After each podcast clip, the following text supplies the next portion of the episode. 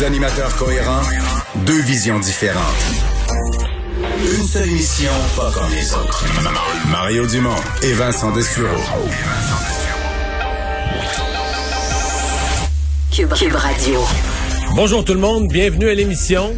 Bonne année 2021. Bien content de vous retrouver ici à Cube Radio. Euh, quand on dit bonne année, il me semble qu'on n'a jamais senti ces mots-là autant avec celle qu'on vient de vivre. En même temps, on, on se dit bonne année en pensant que d'ici le mois de décembre, ça va mieux aller. Parce que si on se plante les deux pieds dans uniquement que dans le présent, on se rend bien compte qu'il s'est rien passé de magique dans la nuit du 31 décembre au 1er janvier et que la pandémie qui encombrait notre, notre année 2020, bon, on a encore les deux pattes dedans. Euh, Alexandre Moranville-Ouellette qui est là le lundi. Salut Alex. Bonjour. Bonne année à toi. Bonne année à toi aussi. Euh, et euh, ben euh, aujourd'hui là, on parle pas de santé, de pandémie, de politique.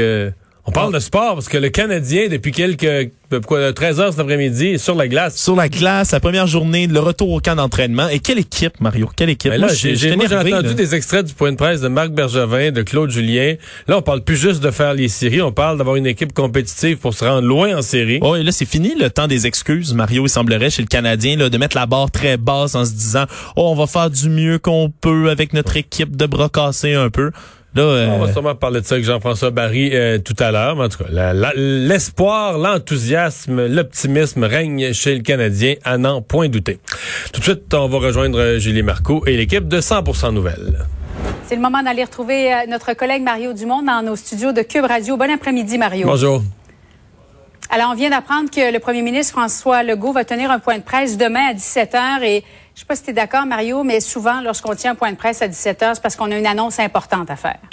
Oui, on nous a habitués à ça. En fait, euh, le printemps passé, les gens étaient tous arrêtés puis personne travaillait. Fait que le point de presse pouvait être en plein milieu de la journée puis il y avait 2-3 millions de codes mhm. d'écoute. Mais là, maintenant, on a préféré les points de presse de 17 h quand l'essentiel de la journée est passé, que plus de gens peuvent se mettre à l'antenne pour le, regarder en direct. Euh, effectivement. Donc, demain, euh, sincèrement, ce matin, quand je m'en venais au travail, là, à 6 h ce matin, je me demandais, bon, est-ce qu'on a un point de presse aujourd'hui? J'ai écrit des gens au cabinet du premier ministre, ils sont pas revenus tout de suite. Puis en cours d'avant-midi, on nous a dit non, il y aura rien aujourd'hui, ça va aller à demain.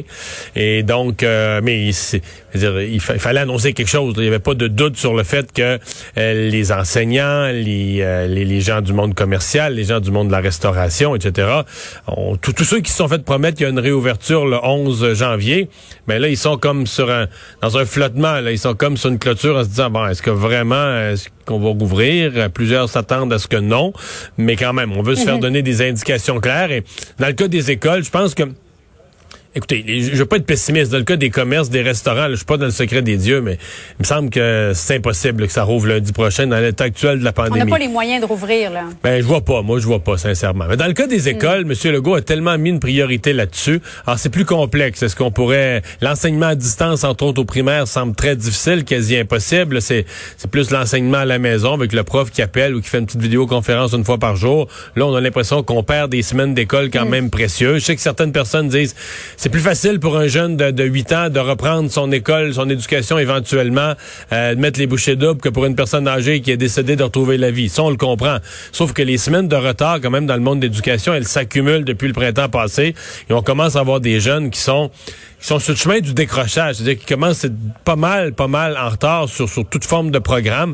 Donc, euh, ça, ça va être, à mon avis, l'école, ça va être un enjeu euh, très, très, très difficile. J'ai hâte de voir ce qu'on va annoncer demain. Oui, en même temps, Mario, j'allais dire, depuis que le Québec est sur pause, les écoles, c'est 18 décembre, euh, le Québec est sur pause depuis le 25 décembre, les cas ne font qu'augmenter. On a l'impression qu'un confinement partiel, là, ça fonctionne plus ou moins bien. C'est un confinement très partiel, Julie. Euh, tu m'amènes sur un terrain, là. Tu sais, dans le fond, mm. les écoles ont terminé. Bon, OK. À la, à la date où d'habitude l'école finit toujours, là, une semaine avant Noël. Mais là, à cette date-là, les magasins étaient pleins comme jamais.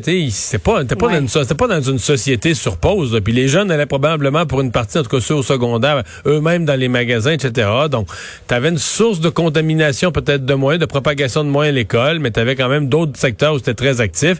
Et là, le 24, on a fermé les magasins. Mais il y a eu beaucoup de rassemblements dans les familles. Là. la plupart des gens l'avouent ouvertement. Puis tout ça, euh, peut-être pas des aussi gros que les autres années, mais il y a eu des rassemblements.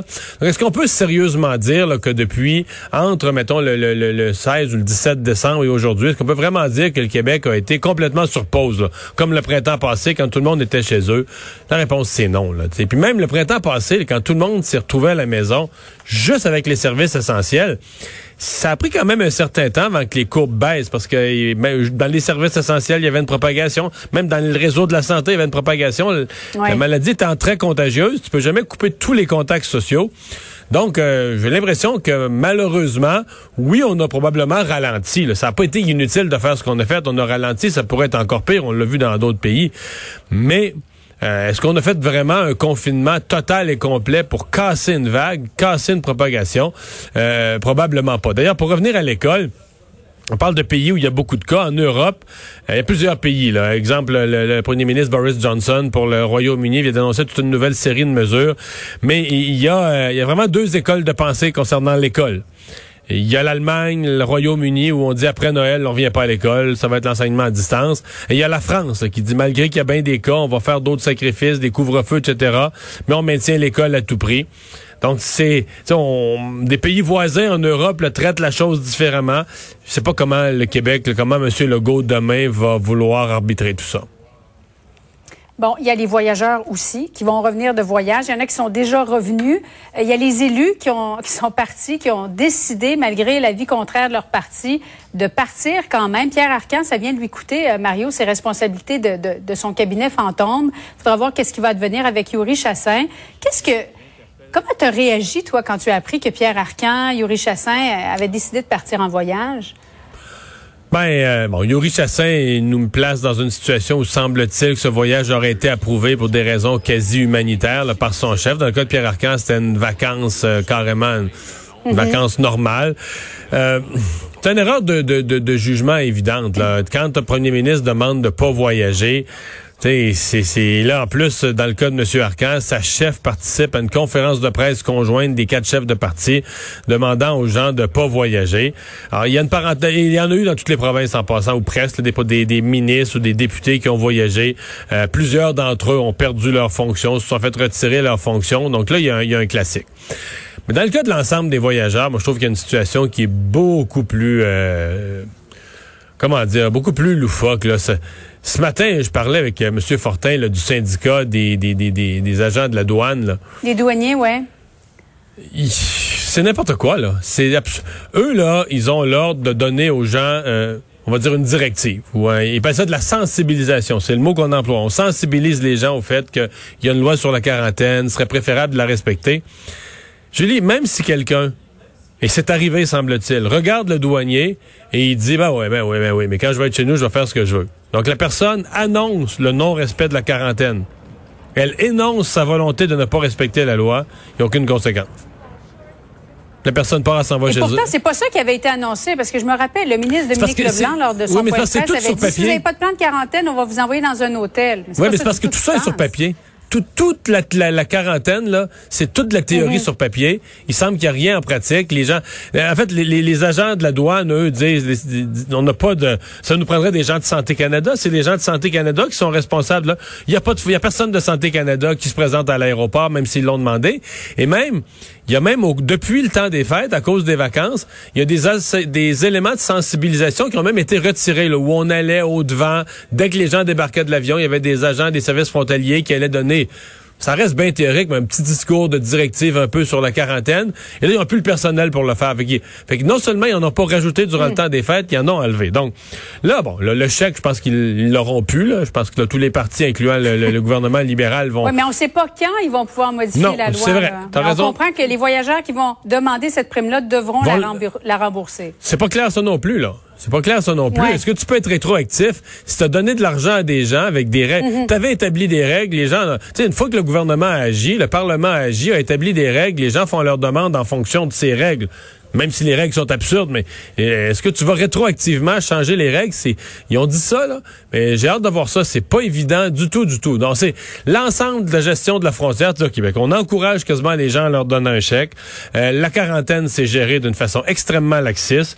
Pour ce qui est des tests, on va mettre en place des nouveaux mécanismes le 7 janvier, alors que 90 des voyageurs du temps des fêtes les plus à risque seront déjà revenus Pas sérieux, mm-hmm. là, du tout, du tout, du tout, du tout. L'ensemble de la gestion de la frontière pour les voyageurs, pas sérieux du tout. Oui, de la part d'Ottawa. As-tu l'impression que c'est le gouvernement du Québec, avec le point de presse de M. Dubé, qui a interpellé Ottawa en disant il y a urgence en ce moment, on voit les gens revenir au pays, on les voit se comporter dans le Sud, puis euh, on n'est pas confiant du tout? Oui, c'est l'ensemble de ça, un travail journalistique. Il y a eu des reportages chez nous. Il y a la presse qui a fait le reportage mm. sur le 1000 dollars, donc ça a mis une pression. Mais effectivement, sauf que euh, normalement, là, toutes ces règles-là auraient dû être clarifiées. Il aurait dû avoir une réflexion du côté du gouvernement fédéral en octobre, en novembre. On sait à chaque année, là, quand les jours froids arrivent, il y a des gens qui décident d'aller dans le sud. Fait qu'on aurait dû établir des règles extrêmement claires pour ces pour ces gens-là, les établir, les annoncer, des tests mm. pendant, des tests au retour, etc. Tout ça aurait dû être annoncé de telle sorte que parce que là, moi, moi je, je, je défends pas l'idée d'avoir voyagé, il fallait pas. Mais je défends la situation dans laquelle se sont trouvés certains voyageurs. Il y a des gens pour qui c'est le seul cadeau, le seul gros cadeau qui se font, un voyage au fait. Bon. Ils l'ont payé. Mettons, ils l'ont acheté au mois d'octobre, au mois de novembre. Souvenons-nous, Julie, qu'au mois de novembre, M. Legault nous dirait nous disait qu'on pourrait fêter Noël. Dire l'impression que la pandémie, c'était grave, mais qu'on prenait le dessus, que ce serait pas si pire que ça. L'impression avait été créée. Donc, ça se peut que des gens aient décidé à ce moment-là d'investir, de s'acheter un voyage. Puis le couple, ils ont mis, mettons, 1500 pièces chaque pour s'acheter un voyage. Et là, c'était pas remboursable. Alors, soit ils perdaient le voyage, ou ils pouvaient se ramasser avec un certain crédit. Alors, moi, je suis convaincu qu'il y a des gens qui sont partis, mettons, le 26 décembre, et que si le voyage n'avait pas été acheté d'avance, il l'aurait pas acheté ce matin-là. Il aurait vu que les circonstances avaient changé, que le message du gouvernement avait changé. Je pense qu'il y a certains voyageurs qui ont été coincés. Et c'est là qu'aussi arrive la responsabilité du gouvernement fédéral. Peut-être qu'au moment d'acheter leur voyage, si ces gens-là s'étaient fait dire, regarde, c'est sévère, là. Euh, quand tu vas te faire tester, si tu as la COVID, tu vas passer deux semaines de plus dans le pays où tu t'en vas, tu pourras pas reprendre l'avion en temps pour t'en venir.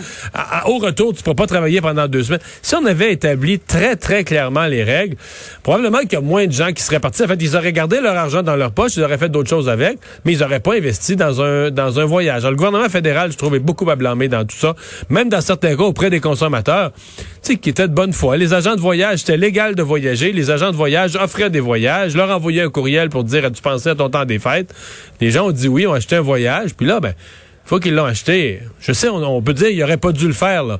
mais l'humain est humain. Une fois que tu as investi, tu as dépensé de l'argent, tu veux-tu vraiment le perdre? Bon, la vaccination, c'est à peu près le seul espoir qui nous reste, hein, Mario. Il faudrait peut-être vacciner un petit peu plus rapidement. Ça, y va pas du tout. Euh, ça, y va pas du tout. Euh, il y a eu un débat avant les fêtes parce qu'à un certain point, on a craint, on a craint que le Canada n'ait pas de vaccin du tout avant longtemps.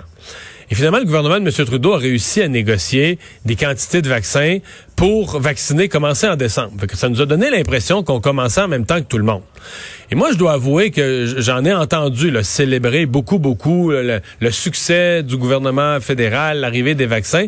Moi, tu m'as écouté, je suis toujours resté prudent. Parce que moi, euh, je, moi, je compte tout le temps. J'ai rien que des mathématiques dans la tête, puis je dis, oh, mais c'est des, c'est des, non, mais c'est des proportions infimes de la population. C'est des petits, petits nombres.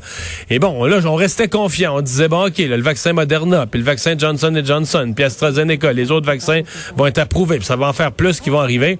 Mais là, ce qu'on se rend compte quand même, c'est que les semaines passent et que c'est un peu comme... Euh, c'est vraiment le principe de dire ah, le souper va retard à soir, fait qu'à 5 heures, on donne des biscuits aux enfants. C'est vraiment un petit, petit, petit hors d'œuvre pour essayer de nous faire patienter.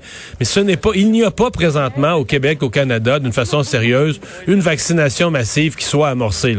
C'est des hors d'œuvre, sont des gestes, sont des gestes symboliques, tant mieux pour les quelques personnes qui sont vaccinées. Mais ce, ce sont des nombres tellement petits que c'est juste du symbole. C'est pas sur le plan sanitaire, il n'y a pas d'effet. Non, il n'y a pas encore d'effet. Il y, a moins de vaccination chaque jour que de nombre de nouveaux cas. Ben ben Israël, Mario, je ne sais pas si tu as vu ça, un million de personnes en l'espace de deux semaines. Ah oui, absolument. Israël, les États-Unis et même, on parlait d'un pays comme l'Allemagne qui, qui, a commencé après nous, parce qu'en Europe, le vaccin a été approuvé deux semaines après nous. Mais probablement qu'à la fin de cette semaine, puis là, toujours en toute proportion gardée, là, je tiens toujours compte de la, la, grosseur des pays, toute proportion gardée, l'Allemagne va nous avoir dépassé. Donc, euh, c'est c'est très peu de vaccins ici. Puis on n'a pas, je, me répète, là, mais moi j'ai l'impression que c'est pas, on est dans une... Euh, une campagne pour patienter, dans une campagne de relations publiques pour faire patienter une population et non pas dans une campagne de vaccination massive. Euh, Marion, en terminant, je veux qu'on se parle de la politique américaine parce que depuis l'élection du 3 novembre, c'est certainement le vote le plus, le plus important demain euh, deux sénateurs qui doivent être élus. C'est ça qui va faire la différence entre qui va contrôler le Sénat, les républicains encore, ou euh, ça va être transféré aux mains des démocrates. Normalement, il ne devrait pas y avoir d'enjeu, Julie. La Georgie, normalement, au niveau sénatorial, ça vote républicain. Les deux sénateurs dans le passé, c'était des sièges républicains.